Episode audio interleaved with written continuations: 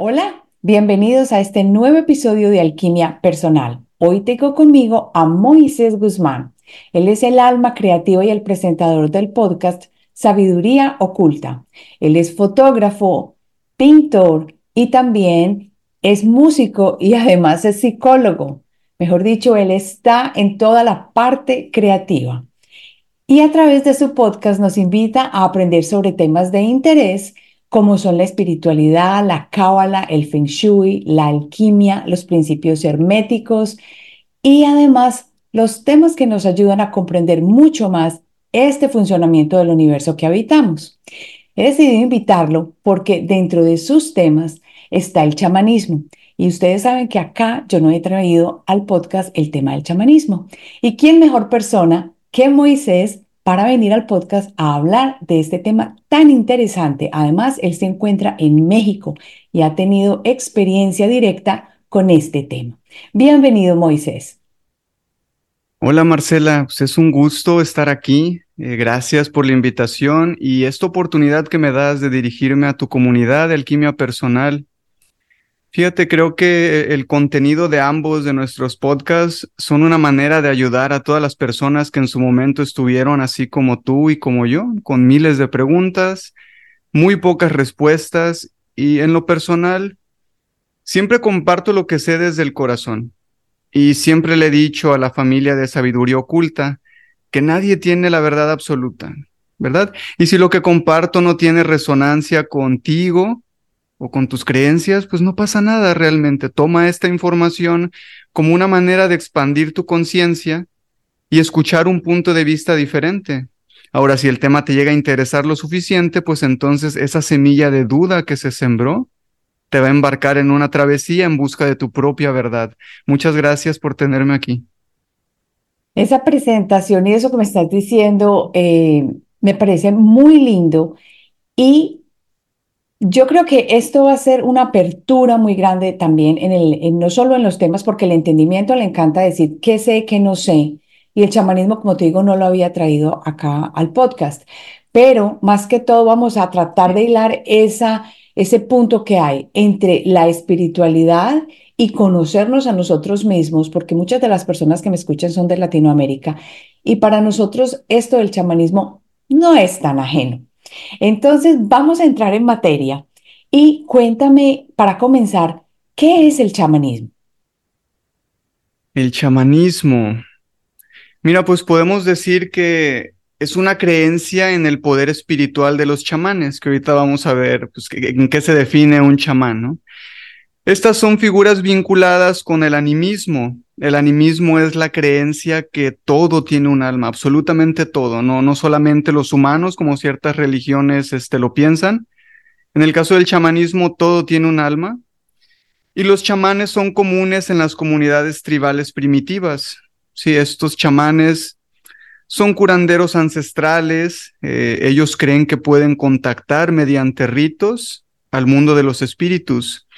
Y bueno, te preguntarás, ¿para qué contactan al mundo espiritual? Bueno, lo contactan para solicitarles que intervengan a favor de su voluntad, de modo que puedan realizar algún tipo de proeza mística, algún milagro. Entonces, el chamanismo es algo interesante no solo porque se trata de una de las primeras manifestaciones de religiosidad en la historia de la humanidad, sino que esta cosmovisión también ha servido como fuente de inspiración para otras culturas posteriores. Y, pues sí, se puede encontrar estos rastros del chamanismo en culturas y religiones que ahora están este, presentes.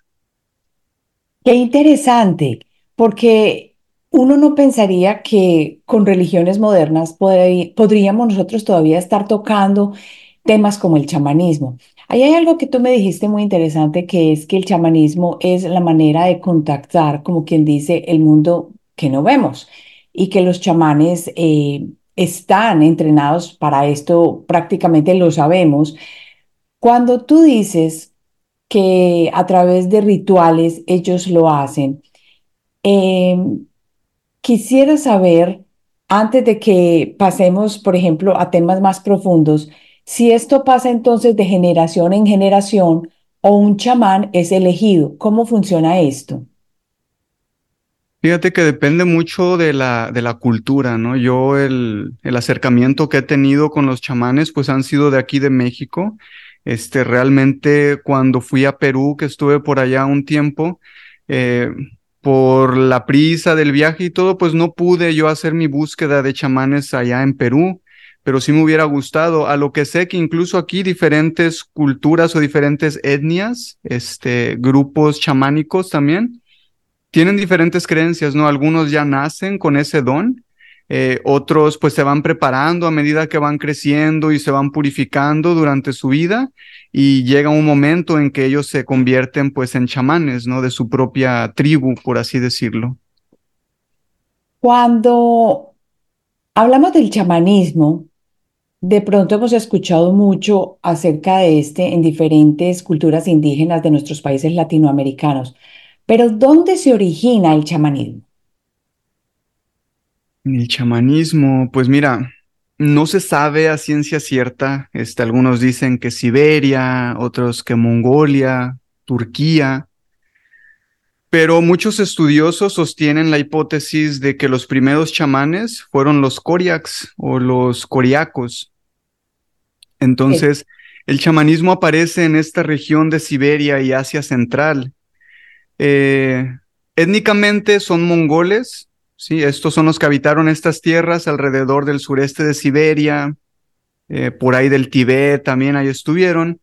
Entonces ellos emigran a lugares alejados como Corea y Japón y en esta migración que van haciendo pues van dejando esas características en los esquimales, en los indios americanos.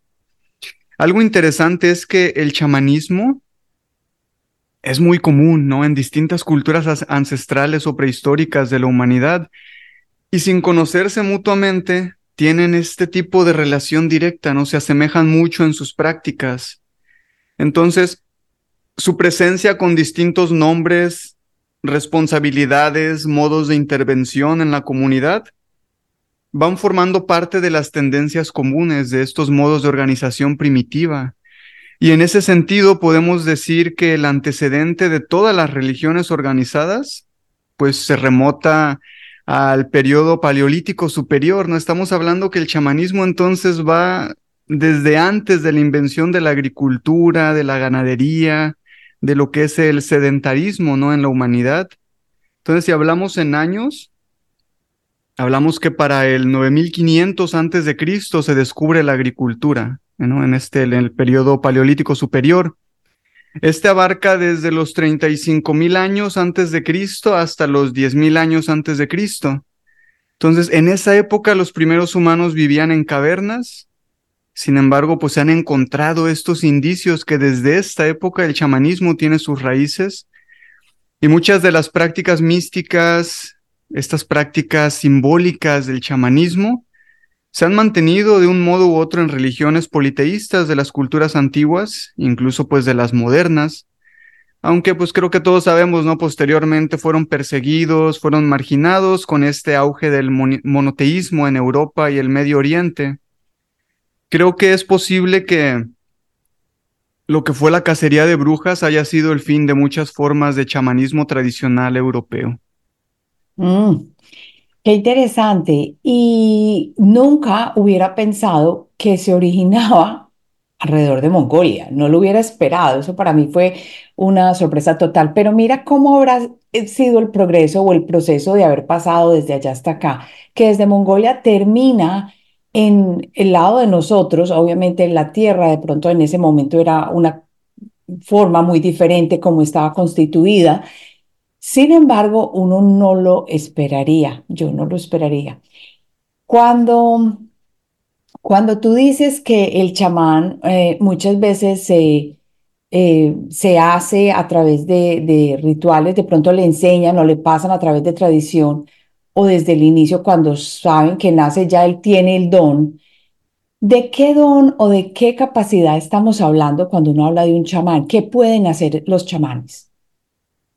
Pues mira, creo que aquí tendríamos que definir ¿no? lo que es un chamán y, mucha gente, incluso aunque sabe, ha oído la palabra, pero le preguntas y que te dice, no, pues es un brujo, ¿no? Este, un chamán invoca demonios, invoca espíritus, eh, un chamán es un nahual, te dice, ¿no? Y por ahí tengo un episodio de, sobre los nahuales, ¿no? Que son estas personas que pueden transformarse en animales, ¿no? Eso es un nahual. Y, y, pues mucha gente cree que un chamán es un nahual también. Entonces hay muchos estereotipos, hay muchas ideas erróneas sobre lo que es un chamán. Pero si te lo tengo que poner en términos simples, un chamán es un curandero, un mago, un médico brujo, ¿no? Son palabras juntas, no, no, no por separadas, médico brujo. Y estos logran separar voluntariamente su espíritu del cuerpo y entran a otros mundos para tener acceso a las materias sutiles del alma, del espíritu, de la energía vital. Ya en términos más profundos, pues los chamanes son considerados hombres y mujeres de conocimiento, especialistas en el alma, en estas interacciones con lo divino. De hecho, el vocablo shaman del tungus shaman se traduce terminológicamente al que sabe, ¿no? Y esto hace una alusión a esa sabiduría y sensibilidad que hacen de este chamán un mediador entre personas y espíritus. A los chamanes, pues se les atribuyen muchas cualidades sorprendentes, ¿no? Dicen que tienen total resistencia al dolor, que tienen esta capacidad de controlar los elementos de la naturaleza. Eh, se dice también que pueden hablar con los animales, eh, realizar milagros, el chamán además pues compone canciones dentro de su tribu. Este hace este tipo de tonadas, ¿no? Capaces de hechizar los sentidos, si lo ponemos de una manera, e inducen este trance para que puedan conectar con sus, con sus espíritus, con sus dioses, ¿no? Entonces, los griegos, ¿no? Si vamos un poquito más atrás, atribuyeron a la figura de Orfeo este tipo de cosas, ¿no? Este Orfeo se dice la leyenda que él solía entrar en un tipo de trance para realizar estos viajes estáticos. Eh, se iba por el mundo celeste, por el inframundo, y ahí conectaba con seres de uno y otro plano para enfrentar esos monstruos interiores en los pacientes y así sanaba sus miedos. Entonces, dos de las funciones que el chamán desempeña en su comunidad es el rol de medicine man, ¿sí? o, doctor, médico de enfermedades, y no nada más enfermedades físicas, sino también enfermedades espirituales. Y la otra función que tiene el chamán dentro de, su grupo, de su tribu, es ser psicopompo, o pues también conocido como el acompañante del alma de los difuntos, ¿no? Cuando alguien muere, pues se supone que él acompaña a esa alma hacia, hacia su último lugar ya de descanso. Y pues bueno, eso sería un chamán.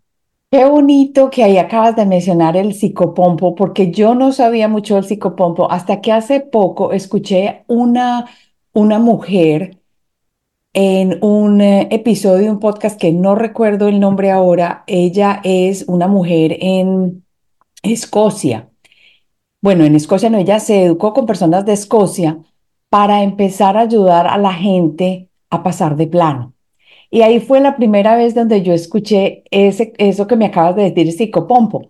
Y no sabía que aquí también nosotros teníamos a través del chamán el mismo servicio, porque es un servicio para el alma.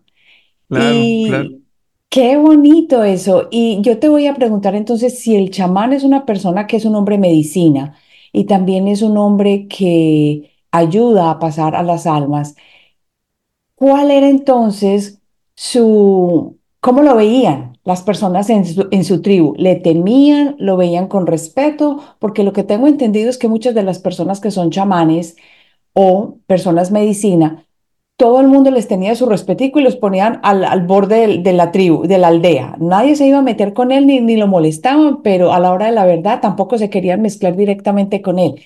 ¿Cómo es esto de, de la, cómo vivía ese chamán? Fíjate que, pues a los chamanes siempre los han respetado, ¿no? Por lo mismo que se les considera un hombre de medicina y alguien extremadamente inteligente. Un papel que también desempeñaban los tribus los tribus, los chamanes en sus tribus, eh, eran sacerdotes, ¿no? Dentro de estas tribus, eh, hacían todos estos rituales, como mencioné antes, ¿no? Eran, sanadores, este, eran herbalistas también.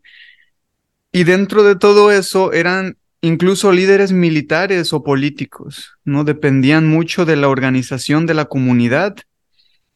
Entonces, en esos tiempos remotos donde la medicina, la religión y la política eran como que una parte de un todo desorganizado, hoy en día pues sabemos que esas cosas están separadas. Los chamanes ocupaban estos puestos claves dentro de, estas organizaciones, ¿no? Incluso pues eh, eh, hasta hoy en día en las tribus que existen, los chamanes son considerados pues todas estas cosas que acabo de mencionar. Entonces, el chamanismo sí se ha practicado desde hace tiempos prehistóricos en todas las geografías del mundo y sobrevive hasta nuestros días, ¿no? acompañado por esta creencia en un mundo poblado por espíritus con los que se puede tener este contacto directo a través de los rituales adecuados. ¿Para qué? Pues para conseguir los favores que, que uno quiere, ¿no? Que esos espíritus ayuden a, al mago o al chamán en este caso a cumplir. Pero sí, básicamente ocupan muchos puestos, entonces sí están como que muy mezclados en su, en su tribu, este, pero se les tiene mucho respeto a la vez. Sabes, eh, Moisés, que cuando yo escuché por primera vez acerca de, bueno, por primera vez no, pero cuando de pronto leí, ahora que recuerdo, ahora que tú estás hablando del hombre medicina y todo este tipo de cosas, creo que la única referencia que yo tengo de chamanismo es, uno lo escucha cuando crece en Latinoamérica, pero al leer el libro de Jacobo Greenberg, Pachita, yo no leí el libro, yo tuve, escuché el audiolibro y me lo escuché como tres veces porque yo no podía creer todo lo que escuchaba en el audiolibro, que entre otras se lo recomiendo mucho a las personas que están en el podcast que lo cojan y que lo, lo encuentren, que está gratuitamente en YouTube. Es una maravilla lo que esta mujer se decía que era una mujer medicina o, chamana. Y precisamente Jacobo llegó a ella por eh, el estudio del chamanismo en México. Eh, que es el que tú estás más familiarizado. Dentro de las cosas que se contaban ahí en el libro, y eso es a lo que me refiero porque no tengo otro punto de referencia, ella trabajaba con Cuauhtémoc, por ejemplo, ¿cierto? eso es como invocar un espíritu. Cuando hablamos del chamanismo, ¿cómo hace entonces o cómo se invocan los espíritus a partir de, del chamán empezar a comenzar a, llamarlos para hacer lo que tenga que hacer. ¿Cómo lo hace? Sí, claro. Y mira, antes de, contestar tu pregunta, igual en mi podcast este, hice un episodio que habla sobre Pachita eh, y sus métodos de curación, ¿no? El, el, hermano Cuauhtémoc, que así le llamaba ella, bueno, el hermanito. Mm. Entonces, pues igual, este, ahí está el episodio, te paso la, la liga eh, después, Marce, para que se las puedas este, facilitar a, a tu familia aquí de alquimia personal, igual si lo quieren escuchar. Pero, ¿cómo invocan los, este, a los espíritus estos chamanes?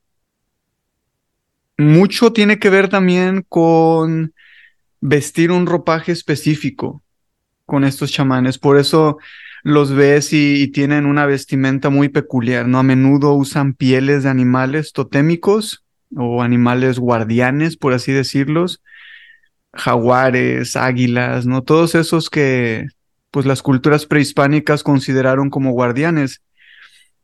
Y estos espíritus los invocan a menudo para llevar ciertas tareas especiales. Y pues te puedo poner un ejemplo, ¿no? Eh, imaginemos que eh, el clan o el grupo iba a ir a, a un tipo de guerra, entonces pues el chamán invocaba a un espíritu del jaguar para dotar de fiereza y de fuerza a estos guerreros de la tribu antes de esta batalla. El viaje o vuelo de estos chamanes es algo muy definitorio del chamanismo. Este, esto se atribuye a la sensación que pues dejas tu cuerpo y a través de la ingesta de ciertas plantas eh, que obviamente tienen sustancias alucinógenas como lo son los hongos, el peyote, eh, la ayahuasca, ¿no? Que contiene DMT. Y en este viaje los chamanes visitan otras regiones. Se puede decir que ellos tienen la creencia que todo se divide en, en tres partes, en tres áreas, ¿no? El cosmos se divide en tres, en tres zonas. Un mundo inferior o un submundo, un mundo medio o el plano terrenal y un mundo superior o el plano celestial. Ahora, cada uno de estos planos se divide a su vez en varios niveles más que son transitables. Y estos espacios no son totalmente herméticos, no son totalmente cerrados, sino que se dice que están abiertos al contacto entre estos hombres y los espíritus que habitan estos planos o niveles. Entonces, este esquema pues se ha mantenido en las creencias de otras culturas también, eh, como el griego, el cristianismo, ¿no? El cristianismo justifica que esta técnica chamánica por excelencia consiste en estos pasos de una región cósmica a otra región, por ejemplo, ir de la tierra al cielo, ¿no? Que es lo que manejan ahorita las religiones modernas, o ir de la tierra al infierno, ¿no? Ya dependiendo. Entonces, pues muchas, muchas culturas tienen esta idea, ¿no? Que, que los planos están divididos. Incluso hay una creencia aquí entre, entre los nahuas, ¿no? Que así se le dice a los chamanes de México, que cada ser humano tiene tres centros anímicos donde habitan tres entidades anímicas. Y recordemos que pues, esto de anímico es un alma. Entonces estos centros son la cabeza, el corazón y el hígado. El hígado. Ajá. Entonces son tres. En la cabeza vive el tonal. El tonal podríamos decir que es un animal, ¿no? El cual cuando una persona nace, adquieres este vínculo con, con este animal, con este tonal. Y los nahuas creen también que el tonal tiene un doble, que habita un corral en otro mundo. Recordemos que el tonal es un animal, entonces tienes tu tonal e, en tu cabeza o, o en tu corazón, en el hígado, pero aparte ese tonal tiene un doble, ¿no? En otro mundo que no vemos y vive en, en un corral. Este, este se llama el Tlalocán. Y ahí moran los animales gemelos de todos los humanos. O sea, en este corral ahí está todos, todos nuestros dobles, ¿no? Entonces los chamanes poseen varios animales fuertes y feroces como tonales. Este, los chamanes no nada más tienen uno, tienen varios. Y un mismo chamán puede realizar acciones buenas a favor del tonal de una persona. ¿no? Si el chamán es curandero, o acciones malignas si el chamán es brujo. ¿Y a, dónde voy con todo esto, este Marce? ¿Has escuchado casos donde una persona está muy, muy enferma y la llevan al médico y le hacen estudios de todos tipos y jamás le encuentran qué tiene? Claro, claro que sí. Bueno, la explicación que le dan los nahuas a esto es que se trata de una especie de brujería, ¿no? Y la brujería en qué consiste? Consiste en un rapto, en el sueño del tonal de la víctima. Entonces, durante un viaje onírico, el tonal del brujo conduce al tonal de la víctima al corral de los animales compañeros y ahí se alimentan de la sustancia espiritual de este tonal que en el mundo físico va debilitando al enfermo y lo puede llegar, lo puede llevar, perdón, hasta la muerte incluso. Wow, o sea que es, es como si se robaran o, eh, raptaran a, nuestro, a nuestro animal guía y lo llevaran y lo separaran y se, lo, se comieran la energía de ese animal guía. Sí, exactamente así. Digo, pues es, la creencia que tiene, ¿no? Pero sí, yo he visto muchos casos de personas, ¿no? Que no, no les encuentra nada y nada más están enfermas y enfermas y enfermas y los llevan con un brujo, con un curandero y se alivian, ¿no? Este, entonces creo que, que hay mucho más allá en este mundo espiritual que no comprendemos en su totalidad. Pero pues por algo los nahuas, los eh, que ahorita vamos a hablar un poquito de ellos, este, pues tienen estas creencias, ¿no? Y, y son convicciones muy fuertemente arraigadas. Yo siento que si no hubiera Ahora que tú estabas hablando de esto, también recordé que yo al inicio dije, no, yo no tengo idea, nunca he escuchado de chamanismo, pero a la hora de la verdad, ahora recordando la otra fuente donde se menciona el chamán es Carlos Castaneda. Y allí también habla directamente de estos mundos y de la conexión con los diferentes planos y cómo es posible eh, accesarlos. Entonces no me extraña porque si en este momento el velo está tan finito y las personas han estado empezando a accesar el mundo que no vemos a través de desarrollar sus propias habilidades, ya este tipo de, de charlas acerca, por ejemplo, del chamanismo en este momento no nos pueden parecer tan extrañas. Cuando tú estabas hablando, háblame, háblame un poquito cuando hablaste anteriormente de lo de de lo que dijiste, Marce, que voy a hablar un poquito más de esto. ¿Qué fue? Una palabra que no, no sé qué es, qué significa. ¿Qué es eso? Sí, mira, hay una localidad aquí en México, en San Luis Potosí. Este, a mí me queda como a seis horas y media más o menos aquí de Monterrey. Y ahí están los huirráricas. Eh, o comúnmente se le conocen más como los huicholes. Creo que es más fácil pronunciarlo y la gente pues, se va, ¿no? Los huicholes, los huicholes. Pero en sí ellos, este, a sí mismos se llaman huirráricas. Y cada año hacen una peregrinación, año con año, ¿no? Estos huicholes peregrinan, porque para los huicholes el sol es su dios y el sol nació en el Cerro del Quemado o en Huiracuta, así se llama esta localidad. Claro que los locales pues lo conocen como el Cerro del Quemado. Y ahí van cada año, ¿no? Llevan sus ofrendas, eh, van encendiendo un fuego ceremonial. Durante esta peregrinación se van purificando. Y fíjate, su historia es muy larga y muy bonita. Igual te voy a pasar una liga de un pequeño cortometraje que, que explica cómo esta cosmovisión de los wixárikas eh, y cómo esta leyenda del sol, pues que se creó. Igual si la quieren ver, dura ahí como 10, 15 minutos el, pequeño cortometraje. Pero bueno, ellos hacen esta peregrinación desde lejos. Eh, los Wixárikas son originarios de la Sierra Madre Occidental. Para los que no ubican la sierra, esto viene siendo los estados de Jalisco, eh, Nayarit, Durango y Zacatecas, si no mal recuerdo. Entonces, esta peregrinación, Marce, es de 550 kilómetros aproximadamente. Eh, en millas vendrían siendo 341 millas. A pie. A pie. Desde ahí, desde donde ellos habitan, para ir al, al Cerro del Quemado, ¿no? Y no tienen en sí como que una fecha en específico. Eh, la gente común, como nosotros, no sabemos realmente cuándo van a hacer esta peregrinación. Solamente se sabe que es entre octubre y marzo, que ellos este, peregrinan desde su comunidad y llegan al desierto de Huiracuta. Y el propósito es honrar al sol. Ajá. Entonces, eh, en esta peregrinación viajan el Maracamé, así le dicen ellos a su, a su chamán. Y también viajan los Jicutitamete, ¿sí? Estos así les dicen a los que van recolectando el peyote. Ahorita hablamos un poquito del peyote.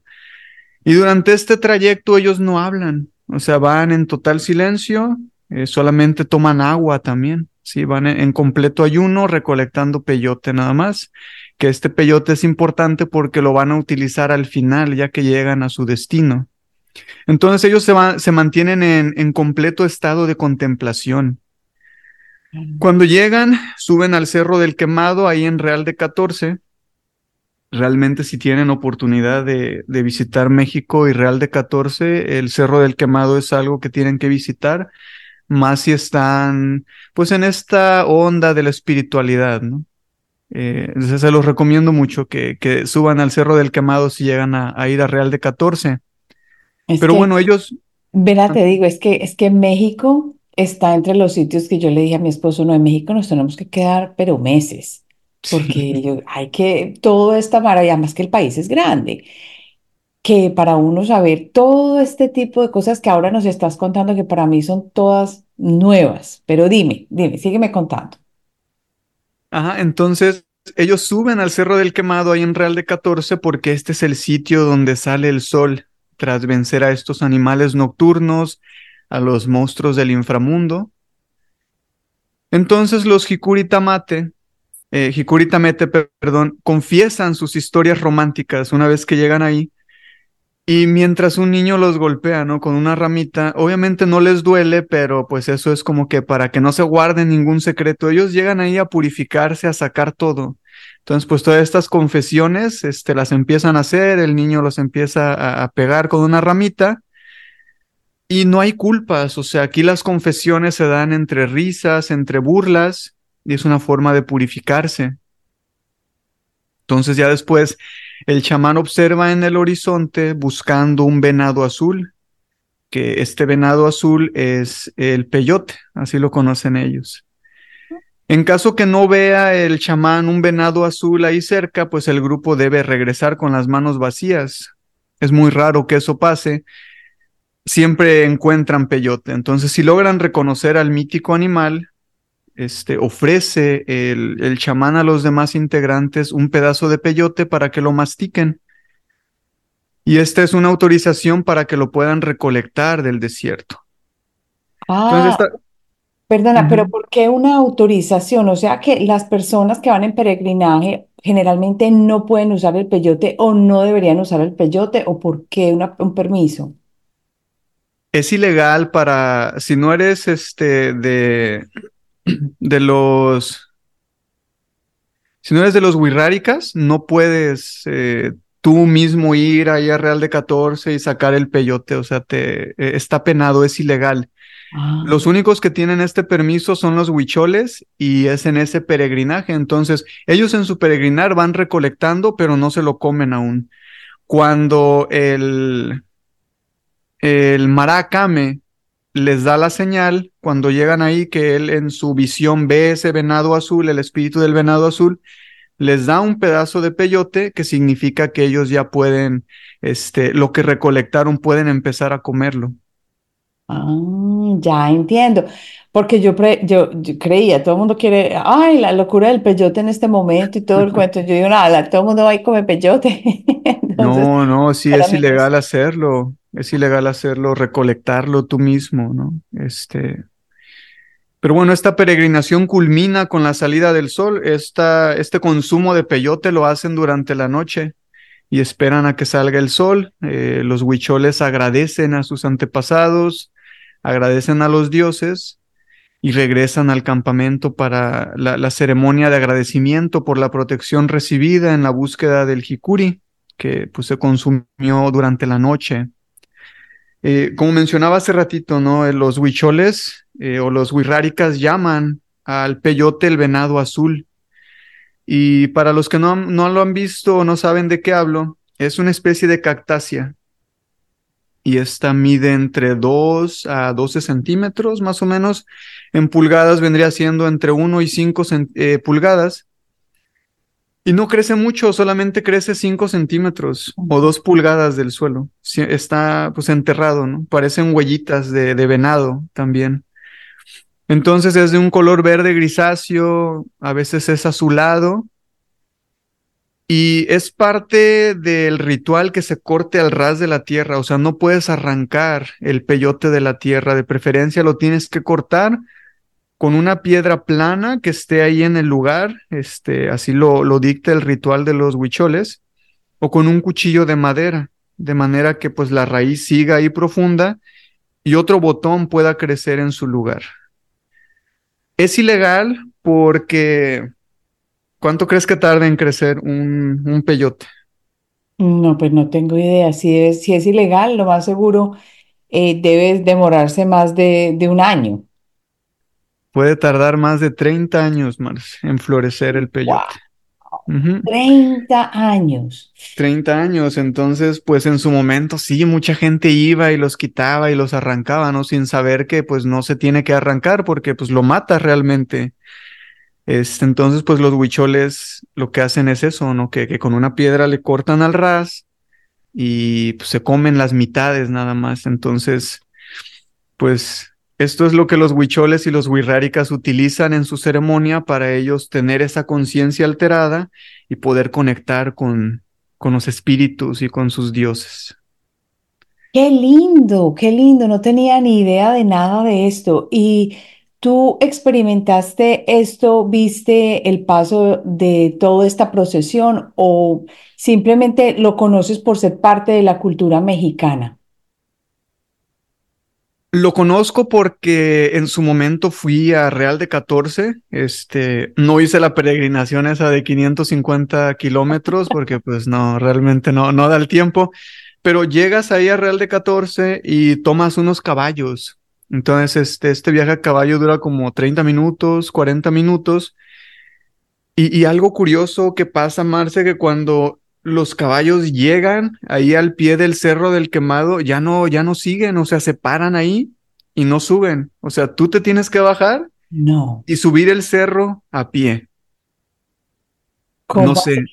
Está interesante que los caballos no quieran caminar más. Sienten. Eh, uno cree que estas, estas son boberías y no son boberías. Uno sabe ya y siente, porque uno lo ha experimentado cuando uno entra a un sitio, cómo está eh, la energía. Entonces no me extraña. Después de que tú vas y dejas el caballo, ¿qué hiciste? Pues te avientas la subida en el cerro, ¿no? Que, que sí está, está pesado. O sea, si uno no tiene condición, ahí dejas el alma casi, casi. Este, porque sí está pesado subir. Eh, pero va subiendo, yo sí iba en, completo silencio, igual, ¿no? Intentando, pues, es semejar lo que, por el respeto, ¿no? Que, que para los huicholes ese lugar es sagrado y todo lo que hay ahí es sagrado, lagunas, ríos, lagos, piedras. No puedes traerte tú nada de ahí porque esa es tierra sagrada para ellos. Entonces, pues de igual manera, por el respeto, pues va subiendo y cuando llegas, igual si tienen chance, busquen Real de 14 Cerro del Quemado para que vean el centro ceremonial, que es una especie de Stonehenge, ¿no? Donde son círculos así de piedra, no tan altos como Stonehenge, pero eh, son unos círculos así de piedra. Y pues ya te dicen ahí que, que los camines, ¿no? Que camines ese, pues ese tipo de círculo concéntrico.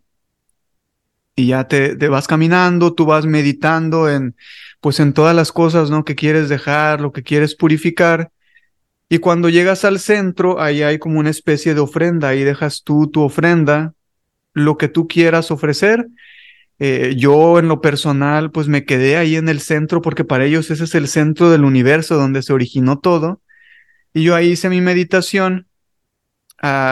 Al terminar, pues ya dejo mi, mi ofrenda. Yo llevaba ahí unos cuarzos para dejar, para ofrecer y ya subes un poquito más este, arriba del cerro y está como que una capilla. No, no podría decir capilla porque para ellos no es una capilla, un altar, por así decirlo, un templo chiquito, donde pues ahí puedes ver todo lo que, lo que ellos dejan. Eh, en este caso, los huicholes o los huiráricas no dejan sus ofrendas en ese centro de los círculos concéntricos, sino que lo dejan ahí arriba en esa capilla y pues puedes ver cuernos de, de, venado, ¿no? Yo creo que es en representación pues al venado azul. Mm. Hay pieles, plumas, frutas, o sea, muchas cosas que pues tú entras ahí y se siente esta vibra. Y ya uno de los, de los huicholes que ahí se quedan para cuidar el lugar, porque pues todos los demás regresan a, su, a, sus lugares de origen, ya me hizo una especie de, de limpia también con su ritual y pues esa fue mi, mi experiencia con, con los huicholes. Eh, no creo que uno como que, que, está fuera de la comunidad wixárika pueda formar parte de, de este ceremonial que hacen, porque como te digo, está ilegal o es ilegal consumir peyote si no eres parte de esta comunidad. Entonces, pues dudo que, que uno pueda formar parte de su ritual eh, que hacen año con año.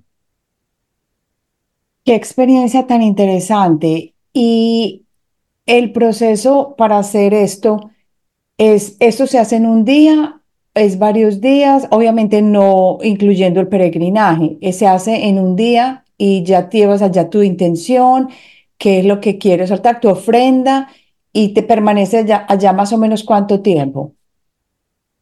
Realmente el tiempo que, que, quieras estar, yo estuve ahí aproximadamente dos horas, yo creo, ahí arriba de, del cerro, porque está muy padre, o sea, la vibra que se siente también.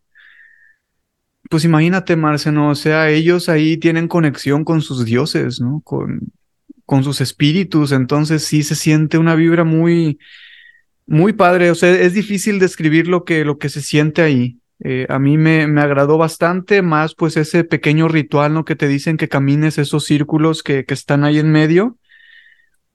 Y pues creo que si, si llegas a visitar Real de 14, eh, buscas ahí a la gente de, de, los caballos, este, les preguntas, te llevan al lugar, como te digo, son como unos 40 minutos en caballo de ida. Eh, la subida pues ya depende mucho de la condición que, que, tenga uno. Yo creo que yo me hice como unos 30, 40 minutos también en subir. Y pues ya el tiempo que te quedas ahí, no, hora y media, dos horas y pues ya bajar. Yo creo que fácil si te, te avientas ahí unas cinco o seis horas eh, en todo, desde salir del pueblo de Real de 14 hasta el Cerro del Quemado. Muchos dicen que en la noche se ve muy padre, este, o sea, el atardecer, ¿no? Cuando se mete el sol estando desde allá arriba. Eh, yo no lo hice en la noche, yo lo hice durante el día, pero pues igual en, en otro momento que tengo oportunidad, pues sí me gustaría ir y pues estar ahí más tiempo. Además que debe ser muy interesante cuando ya caiga la noche. Sí. Debe ser bien interesante por la energía que tú dices. Moisés, ha sido muy, muy, muy fructífera esta conversación porque hay muchas cosas que me abrieron todavía más la mente y me dieron en el corazón esas ganitas de ir a México y de experimentar este tipo de, de visiones, porque uno ya como que se reconecta de alguna manera a lo que pudo haber sido la vida de uno de pronto en otra parte, en otro tiempo, en otra época, en otra vida. Uno no sabe, pero eso llama mucho la atención. Entonces es un regalo para la comunidad que hayas venido y nos hayas compartido tus propias experiencias yendo a Real de 14 y hablando o contándonos cómo fue esta experiencia con eh, todos los chamanes o las personas que viste de esta comunidad. No, pues sí, Marce, muchas gracias a ti, ¿no? Por la invitación, gracias por tenerme aquí en tu programa. Eh, esperamos pronto también tú puedas estar en, en, Sabiduría Oculta para que nos hables un poquito de lo que tú sabes.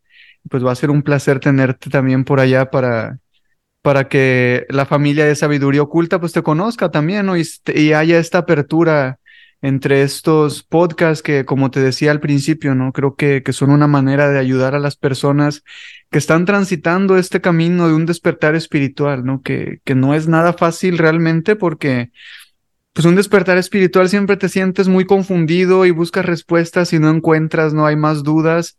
Entonces, sí, muchos creen que un despertar espiritual es muy bonito, ¿no? Es un camino de flores, realmente no, es, es un camino difícil, pero pues como te digo, ¿no? Yo, yo lo que sé o, lo, lo que he transitado, mi experiencia, pues la cuento desde el corazón y pues gracias, gracias nuevamente. Ha sido maravilloso haber tenido a Moisés acá en el podcast y en el episodio. Si tú estás viendo este video a través de YouTube, te invito a que te suscribas y también a que sigas a Moisés en Sabiduría Oculta que es el podcast donde tiene unos bytes muy geniales y podcasts que no son más muy largos que uno puede consumir. Claro que te cuento que uno se va a consumir bastantes de una vez y para eso él ya tiene muchos ahí. Y si no te has unido a la comunidad de alquimia personal, te invito a que te unas yendo a alquimiapersonal.com, alquimia con K, y que te suscribas.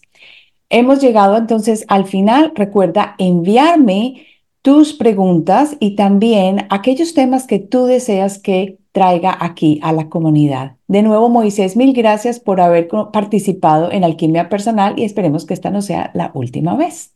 Muchas gracias, Marce, y pues saludos a todos, a toda la comunidad de Alquimia Personal. Un gusto. Cuídate mucho.